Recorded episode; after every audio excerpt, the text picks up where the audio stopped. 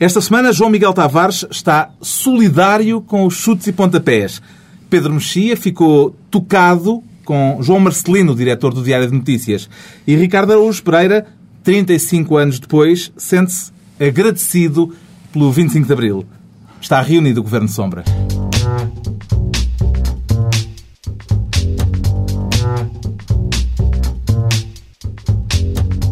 Viva, sejam bem-vindos no final de uma semana em que o Primeiro-Ministro deu uma entrevista à RTP que vamos analisar mais adiante neste Governo Sombra com Ricardo Araújo Pereira, Pedro Mexia e João Miguel Tavares. Também aqui, como disse repetidamente José Sócrates na televisão, também aqui cada um pedala a sua bicicleta e cada um escolhe o seu pelouro. O João Miguel Tavares, desta vez, quer ser Ministro da Justiça por causa da indignação com que o Governo recebeu a informação de que a Ordem dos Notários ajudou alguns jornalistas a obterem informações sobre escrituras públicas relativas a atos notariais em que interveio eh, José Sócrates. Quer ser Ministro da Justiça, João Miguel Tavares, para reforçar a indignação do Secretário de Estado que se pronunciou a este respeito ou para lhe dar um puxão de orelhas? Não, para, para o louvar. Para o louvar. louvar. Merece é louvor. Pelo, merece louvor pelo zelo notável que ele demonstrou na proteção uh, do seu chefe. Até porque tu não queres sair com a justiça. Não, não é? quero sair com a justiça, não. E, e, este, este senhor secretário de Estado de Justiça, chamado João Tiago Silveira, um, em primeiro lugar, ele teve atenção logo a uma coisa que foi eh, um jornalista a querer investigar. Como se sabe, isso destrói aquela tese que a única coisa que os jornalistas fazem em Portugal é publicar uh, aquilo que vai saindo do, do, Ministério Público e da Polícia Judiciária. Portanto, há um jornalista a investigar e ele logo aí desconfiou. E depois, esse, esse jornalista atreveu-se a, a, a, pedir à Ordem dos Notários, portanto, que o ajudasse uh, a obter informações sobre as escrituras públicas em que intervieram o Primeiro-Ministro, a sua mãe e outros, e outros suspeitos uh, do caso Freeport. Não que o Primeiro-Ministro seja suspeito, sublinho. Um, mas, então, qual é que era o argumento do Secretário de Estado da Justiça? Uh, é este argumento extraordinário, é defender que Uh, esses dados uh, que, que, estão da, escritura da escritura pública são dados pessoais e que aquilo tudo era uma ofensa aos direitos fundamentais.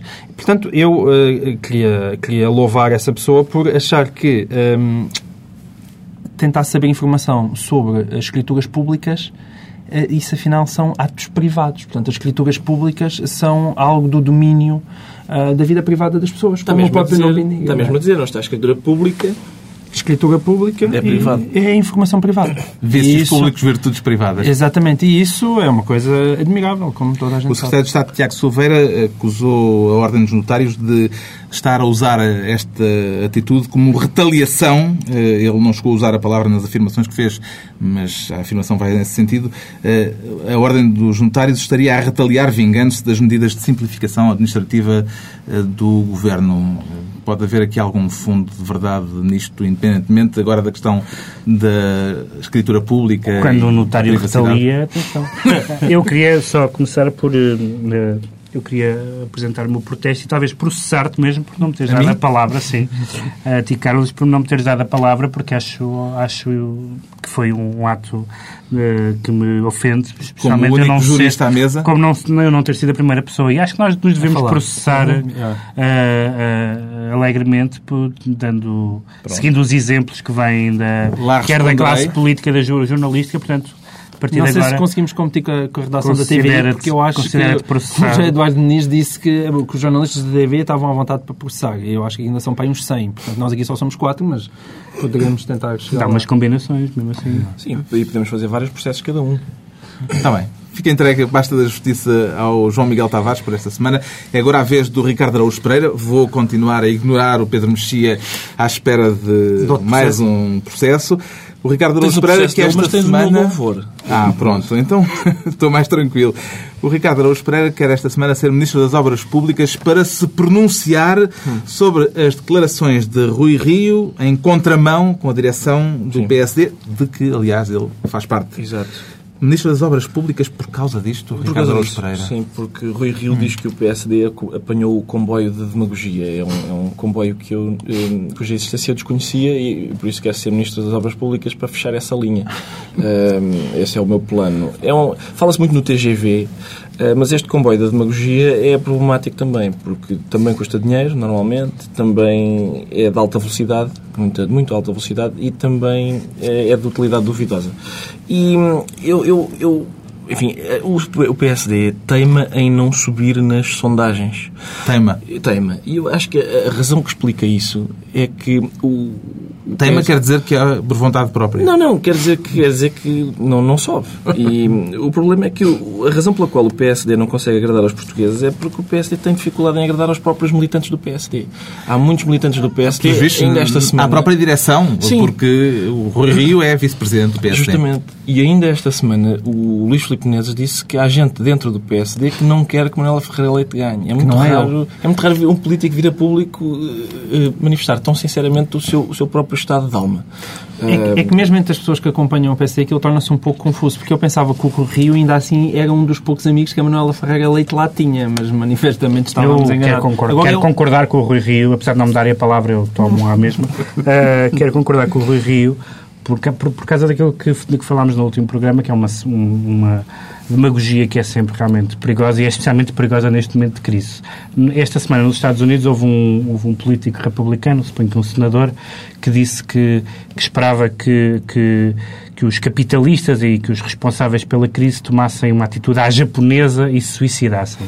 E uns dias depois houve um, um conhecido administrador de um banco que se enforcou.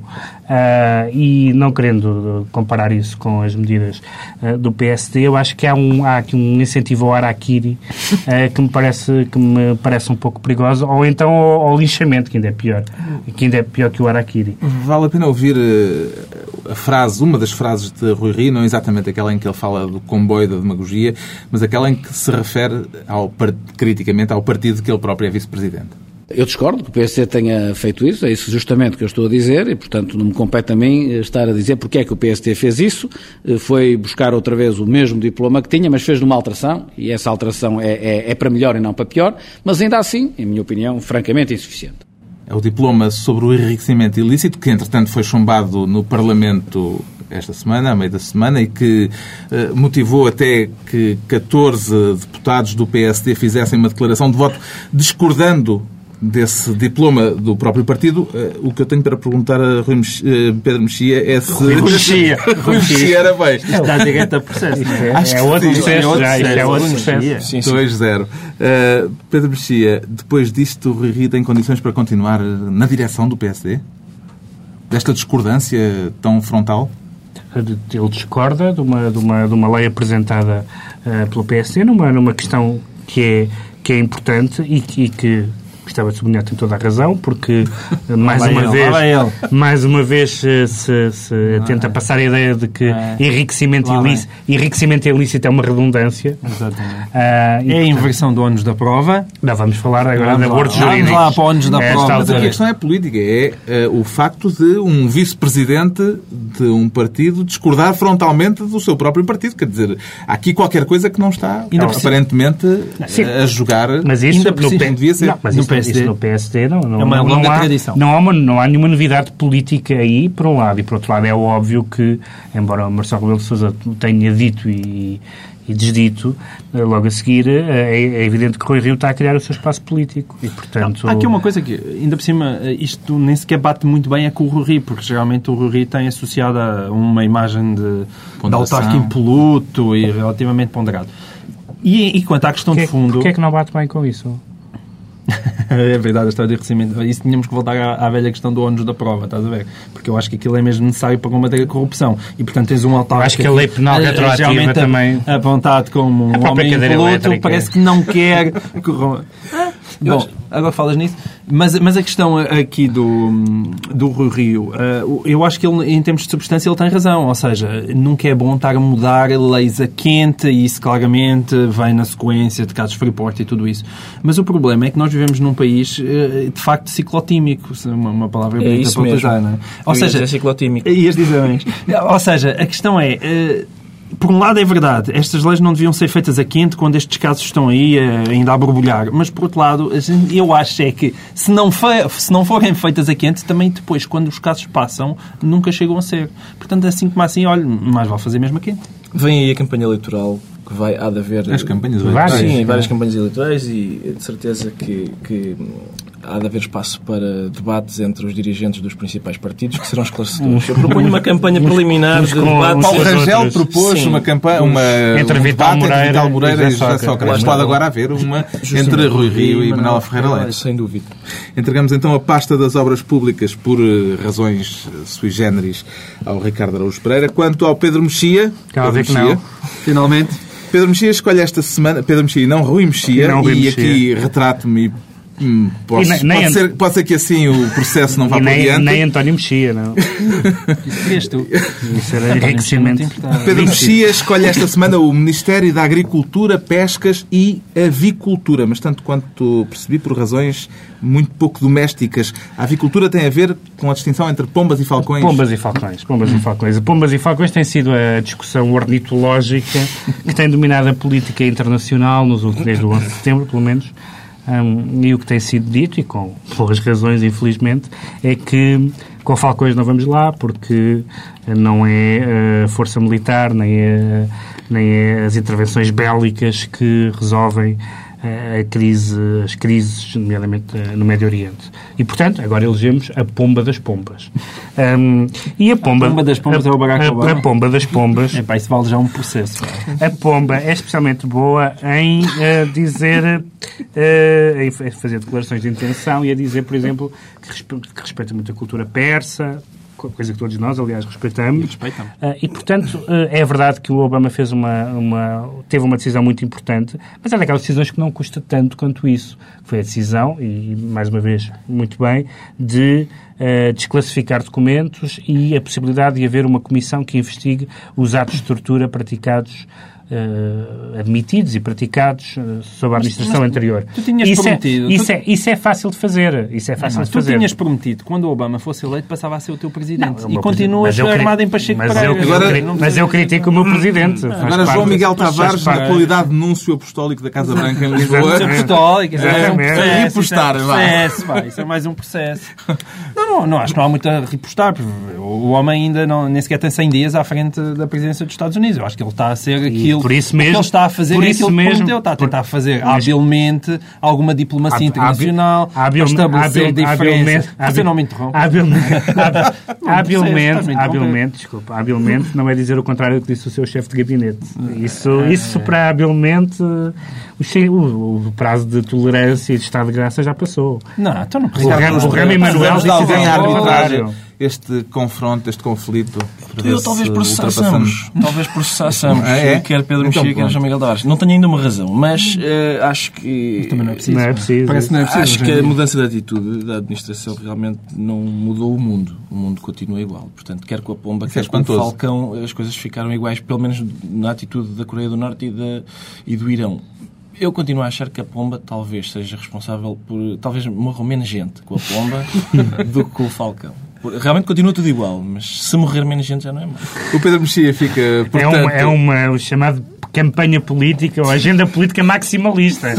Fica tudo na mesma morrer menos gente. morre menos gente. O Pedro Mexia fica a tratar das pombas e dos falcões no Ministério da Agricultura e da Avicultura. Recordo que os ouvintes que queiram entrar neste debate ou pronunciar-se sobre quaisquer, quaisquer outros temas têm à disposição o blog governosombra.tsf.pt. Daqui a pouco analisamos a entrevista do Primeiro-Ministro à RTP. Agora os estados de espírito dos membros do Governo Sombra. Em momento de comemoração dos 35 anos da Revolução de 74, o Ricardo Araújo Pereira vem esta semana agradecido ao 25 de Abril, vai ao desfile na Avenida da Liberdade, Vou, Ricardo Araújo Pereira. vou ao desfile. É um número redondo, ainda por cima são 35, 35 anos. anos? E eu, é, é redondo, são 35. E eu estou grato, estou grato. Estou É grato. redondo, são 35. Redondo, que é 30, 35, 40, 45, quer dizer, é um quinquênio. É, eu estou, estou grato, estou grato. Isso, e- eu- eu- Estás eu outra vez grato, já tinha estado grato Já semana tinha estado passada. grato, sim. Eu, tenho uma teoria sobre isso. Eu sabes? sou uma pessoa de grande gratidão. Mas eh, eu, atenção, eu, o, o 25 de Abril é, são 35 anos, é tempo de balanço. Eu, eu, eu faço. Não está a progredir Faço- muito não. o discurso. Eu faço. Eu faço Eu só queria dizer 25 de Abril, basicamente. 35 É que eu faço, eu faço 35 anos, eh, três dias depois do 25 de Abril, fazer 35 anos. E, portanto, Ah, tudo isto é uma campanha Não é, para não um é. presente de para a linha. Não, aniversário. nada disso. É que estive, estive a analisar-me, porque de facto estive também a ver o meu percurso e o do 25 de Abril, que foram feitos a par.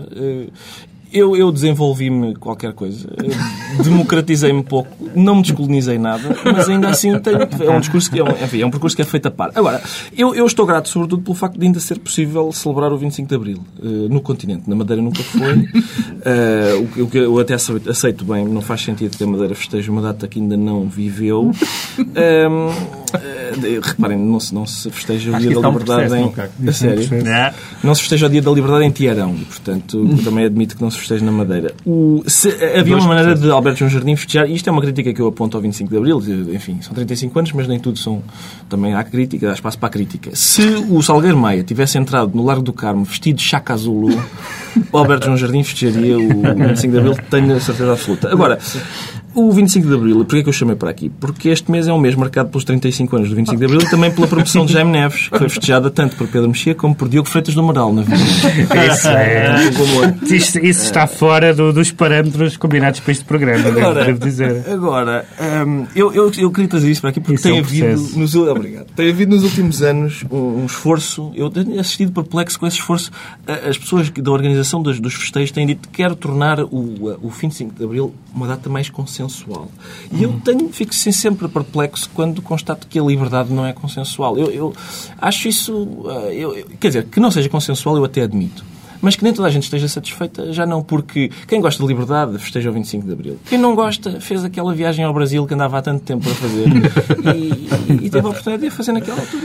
Pedro Mexia, a é- direita festeja a- a 25 de não, Abril? a prova, a prova de que o 25 de Abril eh, fu- funcionou e está de boa saúde é que depois da manhã, no dia 25 de Abril, vai ser inaugurada a Praça António de Oliveira Salazar em Santa Comba. Justamente. É uma, fica, bem, fica bem ao regime ter esta abertura, eh, porque não haveria uma Praça Álvaro Cunhal no 24 de Abril. Com certeza. portanto, isso é, uma, isso é superioridade do 25 de Abril. Por outro lado, eu, eu gostava de falarmos, eh, falámos aqui a semana passada em Jaime Neves, esta semana houve um follow-up da, da, Já me lembro que, como sabes, foi festejada a sua promoção. é, pois, já, já, já, já sei. É, o Jaime, eh, foi anunciado que o Hotel Saraiva de Carvalho seria eh, promovido a coronel.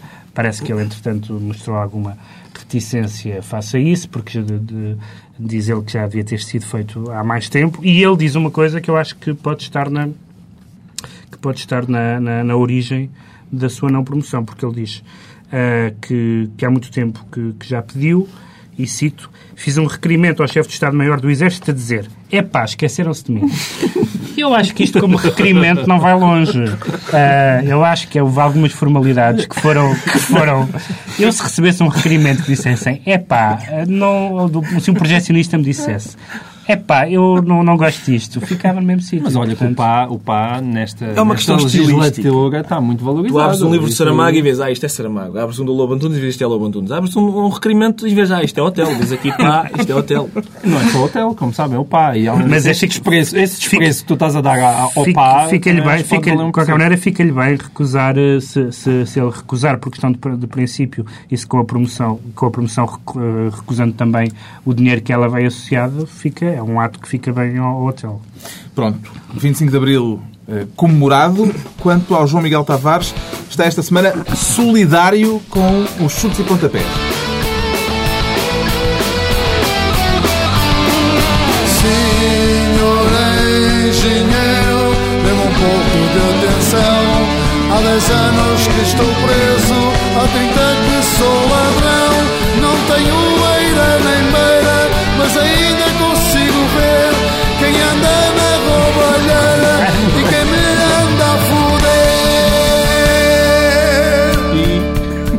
eu Esta é a canção não- dos chutes e Nós não pontapés. e estamos pontapés. habituados a esta linguagem neste programa. Não, não, não A estamos. canção dos chutes e pontapés que tem circulado como uma espécie de hino de descontentamento contra o governo, embora os chutes já tenham dito que não tiveram intenção de fazer nenhum manifesto antigovernamental. O João Miguel Tavares está solidário com o quê? Eu Exatamente. Com Não. o tom crítico ou com a explicação posterior da banda. Não, com a explicação posterior da banda. De facto, estou solidário. Às vezes eu, eu no início ainda pensei, eu, eu, eu, eu, também estou solidário porque eu canto tão mal como o Calu, mas não é, não é por isso que eu estou solidário. É, é mesmo porque eu, eu compreendo. Os chutes e pontapés decidiram fazer uma canção e a canção teve êxito. E, e depois tem palavras bonitas como essas coisas habituais eh, na língua portuguesa mas e depois tem lá uma coisa disto, senhor engenheiro, e de repente a CGTP fica, ficou muito contente. E eu também fiquei contente porque eu já estava farto de ouvir os vampiros na Avenida da Liberdade. Eu trabalho ali ao pé sempre os vampiros e o José Afonso, e agora, bom, Portanto, este 25 de Abril vai haver. Agora, este 25 de Abril vai haver nova. E depois aquilo de repente teve realmente imenso sucesso, puxaram por aquilo, a, a TVI fez um teledisco criativo muito, muito bonito e de repente aquilo diz lá senhor engenheiro, as pessoas começaram a pensar que se calhar estavam a falar do engenheiro Sócrates. E o, e o, e o, e o Zé Zé Pedro já veio explicar que não, não, é, não, não estamos a falar nada disto. Estamos a falar do poder, uh, dos lobbies, no modo geral, mas nem pensar que a gente esteja. Não São comendadores, apesar de tudo, não é? É que isso, é que isso, é isso que eu ia dizer, é que isso vem da tradição dos chutes, que é, por um lado são punks, por outro lado são comendadores. Portanto, há sempre um momento, são os dois eu momentos. Também não, eu não estava à espera pronto, que eles fossem necessariamente os Sex Pistols uh, e a querem fazer mal à rainha, mas agora eles, eles estão com tanto medo da, da, nossa rainha atual que eu não consigo. Bem, isso é processo imediato. imediato. Não, não, não, mas eu não, não, não, é, não é especificamente, eu estou a falar de um modo geral. E o Zé Pedro, aliás, até disse que, uh, que tinha ido até ao, ao, à, à, à, sede do Poder Nacional e que tinha almoçado e tudo com, com, com o engenheiro Sócrates e, e tinham achado muito simpático. E eu acho muito bonito nisto que é, eles tiveram um êxito, fizeram uma música de intervenção, mas agora estão, pá, mas não era isto, a sério, não era isto. Pá, Os é mata-gatos nunca fariam isto. não, não, não recuariam desta maneira. Ainda há punks. sucesso com uma música que dizem que é de intervenção, é pá, mas não, não, não estamos a falar sobre Portugal. E relembro-me também uh, a entrevista da, da, RTP, quando o Sócrates também estava a dizer que Cavaco Silva não, não estava a falar do, do Portugal de hoje. Uh, e eu acho que eles também não. Eu devo dizer que estou, estou com os chutos, porque eu... Com quais? Com, com os chutos e pontapés. Não, mas com os da canção com ou com os das explicações posteriores? Os chutos são unos. Os chutos são, são unos. Um, com H. É assim, como ao Espírito Santo. O, o que se passa é que. Boa piada esta, os chutes são únicos. Atenção, não foi devidamente apreciada pelo resto do auditório. Uh, eu estou com eles porque deve ser muito irritante, uh, de repente, assistir a gente que sempre odiou música e músicas de intervenção, agora quer a viva força que esta música seja de, de intervenção. É, é que são justamente as mesmas pessoas, isso deve irritar. Agora, eh, esta música, eu lembro quando as pessoas perguntaram se o, se o, Sócrates, quando disse que a política do recado não servia ao país, estaria a falar do Cavaco. Eu acho que estava a falar do Calu. É uma mensagem Vocês querem verdadeiramente discutir a entrevista do, Agora, do Primeiro-Ministro. Mas isto, isto sobretudo esta música do Calu, é dos chutes e pontapés, é desagradável para Sócrates e para Manuela Ferreira Leite. Para Sócrates, porque uma coisa é o povo contar anedotas sobre nós, é haver um inglês qualquer que nos acusa de corrupção, outra coisa é os chutes, antes de fazerem uma canção a dizer mal de nós. Eu, eu não aguentava. Já li isso alguns. Uh, sim. outra coisa outra é para a Manuela Ferreira Leite, que é, uma, é da, da conferências de imprensa e ninguém liga, o Calu canta uma canção e vem na capa do público. É, deve ser desagradável, acho eu. Pronto. Eu acho importante que numa discussão sobre os membros da política portuguesa se use a palavra Calu. Acho, acho Calu e cabeleira. E cabeleira, cabeleira. Calu com Está registada a solidariedade do João Miguel Tavares para com os chutes e pontapés. O Pedro Mexia declara-se desta vez tocado com o diretor do Diário de Notícias. Isso já tem a ver eh, com a entrevista. Mas não tocado no sentido de emocionado, mas tocado no sentido da fruta que está tocada e, portanto, já não, já não vale a pena comprá-la. Porque. A, a uh, fruta, como se sabe, é um termo polissémico. É um po que... Polissémico. É? Já Ciclotímico, polissémico. Bom, tem o... muitas interpretações. O, o Primeiro-Ministro eh, elogiou, eh, elogiou João Marcelino eh, no, no, contexto do, do, seu, do seu ataque à TVI, ao jornal das sextas da TVI, um, e fez referência, nomeadamente, a um, a um, editorial especialmente infeliz que o João Marcelino escreveu, uh, no fundo, a assolar a ERC contra a solar também é bom, uh, a assolar a ERC contra, contra a TVI.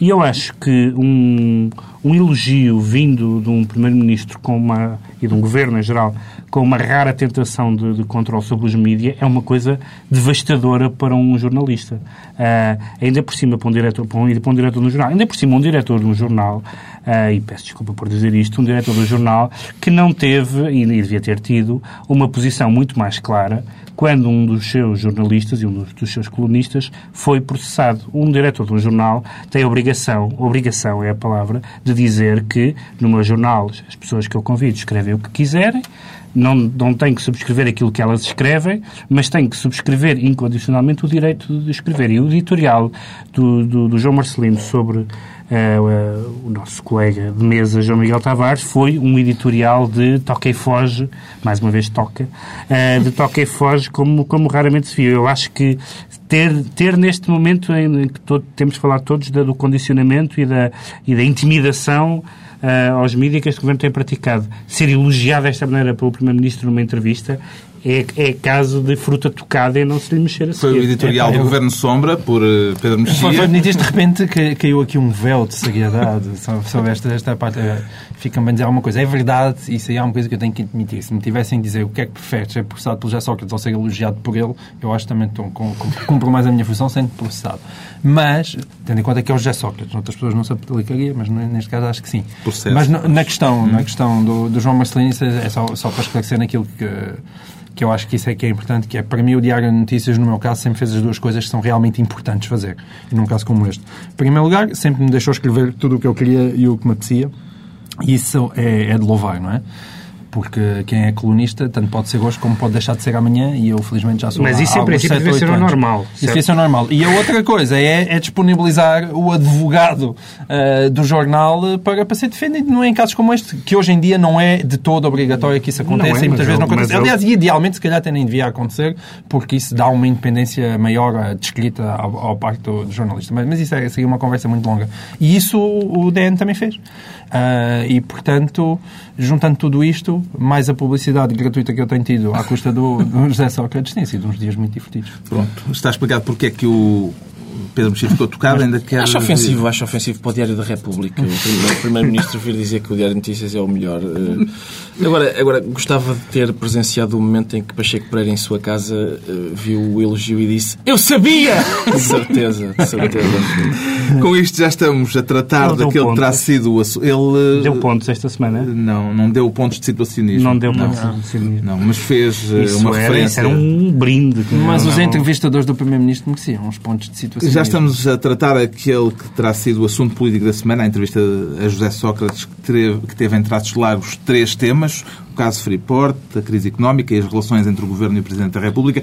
Este último, um tema inevitável depois do discurso, dos discursos de Cavaco e de Sócrates no final da semana passada, ao negar aquilo que os analistas foram praticamente unânimes em considerar que Cavaco e Sócrates andaram a trocar recados, ao negar que, que houvesse esses, eh, essa troca de recados, o Primeiro-Ministro demonstrou sentido de Estado ou hipocrisia política, Pedro Mexia? Há sempre aquela divisão de tarefas, que é há, há, uma, uma pessoa que diz aquilo que realmente não pensa e há, outro, e há um outro membro do governo, ou adjunto, ou pessoa da António área. Vitorino. No caso António Vitorino. É óbvio que a, a expressão política de recados não, não pode ser dirigida a mais ninguém, exceto ao Calu, talvez. uh, e, portanto, depois disso, dizer que não há tensão nenhuma entre, entre o Presidente da República, quero lembrar que fez há pouco tempo, uma declaração com um vigor como é raro, além da questão dos Açores, aquela sobre, sobre os números sobre os números que são falseados para não sei o quê, é raro, é raro Cavaco Silva ter uma intervenção tão tão veemente e, portanto, não, é óbvio que é uma rota de colisão. E uh, dizer ao mesmo tempo que, que, que, que, se é contra a política de recados e depois dizer que não, que está tudo bem, que é tudo maravilhoso, é mas, é um bocado absurdo. Sócrates podia ir lá dizer alguma coisa diferente daquilo que disse. Não, Quer dizer, podia assumir, aí, aí... desembanhar a não, espada é e dizer que há de facto um conflito com o Presidente não, da República. Ele, mas ele disse o que tinha de ser dito. Ele disse... Ele disse que tinha de ser dito. Há matérias. Cada um pedala sua bicicleta. Não, não é isso. Ele disse que há matérias em que o Presidente da República e o, e o, e o Governo têm, têm opiniões diferentes, matérias ideológicas e tal. Pronto, isso. Não. Toda a gente percebe isso. Mas o que é mais curioso não é o Sócrates ter vindo dizer. Não, eu não me estava nada a querer referir ao, ao professor Cavaco Silva, mas estava a querer referir-me à oposição. O mais curioso é ele ter defendido que o que Cavaco Silva não se estava a referir a si na, naquele discurso. Não se, está, não se podia estar a referir àquele governo. Isso é que eu acho extraordinário. E alguém devia lhe ter perguntado que se, se achavam que o professor Cavaco Silva devia estar a fazer uma dissertação sobre o Portugal do século XIX, porque aquilo manifestamente não podia ser sobre o governo de Sócrates. O que é que, é que teve acho... como o aspecto mais importante da entrevista uh, Pereira? Nenhum dos que já foram uh, falados, porque o Primeiro-Ministro falar de política não é invulgar. Uh, o Primeiro-Ministro fazer crítica de televisão já é inédito. e, portanto, eu gostei, foi essa foi a minha parte favorita. A referência eu, à TVI. A referência à TVI, sim. Quando, quando o Primeiro-Ministro diz, pá, aquele programa que dá às sextas na TVI, às nove, não gosto daquilo. A, a, parte da crítica de televisão foi a que me fascinou mais. E eu sei que ele eu disse... Acho que o Eduardo Sintra Torto até se sentiu um bocadinho ameaçado, não foi? o seu terreno invadido. Eu sei que o, o Primeiro-Ministro disse várias vezes que, que cada um pedala a sua bicicleta, mas a dele tem rodinhas. Porque ele... aquelas laterais. Sim, aquelas. Porque ele não sabe bem o que está, está mal equilibrado em cima dela e está eh, muito errante a, a mas, mas é curioso o processo porque da, da, da Manuela Moraguete. Ah, pensava que era o processo Sim. que isto podia dar. Não, isto não, não dá processo esta, nenhum. A troca de processo é muito. Eu queria assinalar é uma maneira só... muito queria assinalar que, sim, isso, isso, até é uma coisa cordial. O processo assim, o processo... É, exatamente, que é isso. Quem é processado deve processar. A sensação que eu tenho neste momento é que metade do, país, do Mondego para cima processou a metade do Mondego para baixo e vice-versa. Metade do país está a processar a outra metade. Agora, eu queria sublinhar um ponto aqui nesta, na crítica à televisão, que foi quando o Primeiro-Ministro disse que o telejornal da TVI é, um, é uma caça ao homem travestido de jornal. Uma semana depois de se ter abolido a expressão autismo, uh, é mais uma classe, em travestismo. Mais, mais uma classe sim, ofendida. Acho que, acho que não valia. Não é bonito, é verdade. Sim, Estamos a aproximar-nos já do fim desta reunião e temos que ser uh, rápidos nos decretos, uh, não nos vamos embora sem eles. Ricardo Araújo Pereira exige candidaturas europeias que durem mais do que o quê? 5 minutos? 5 minutos, sim, minutos? candidaturas europeias maiores do que 5 minutos. Só porque o Alberto João Jardim disse que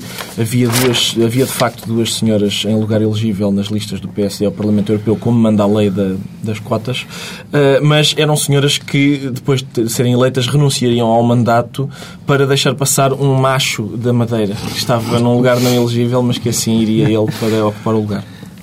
O Eu Pedro acho que isso é uma, é uma, atitude típica masculina. Todos nós temos sempre umas senhoras em lugar elegível para, para o caso da coisa dar para o torto.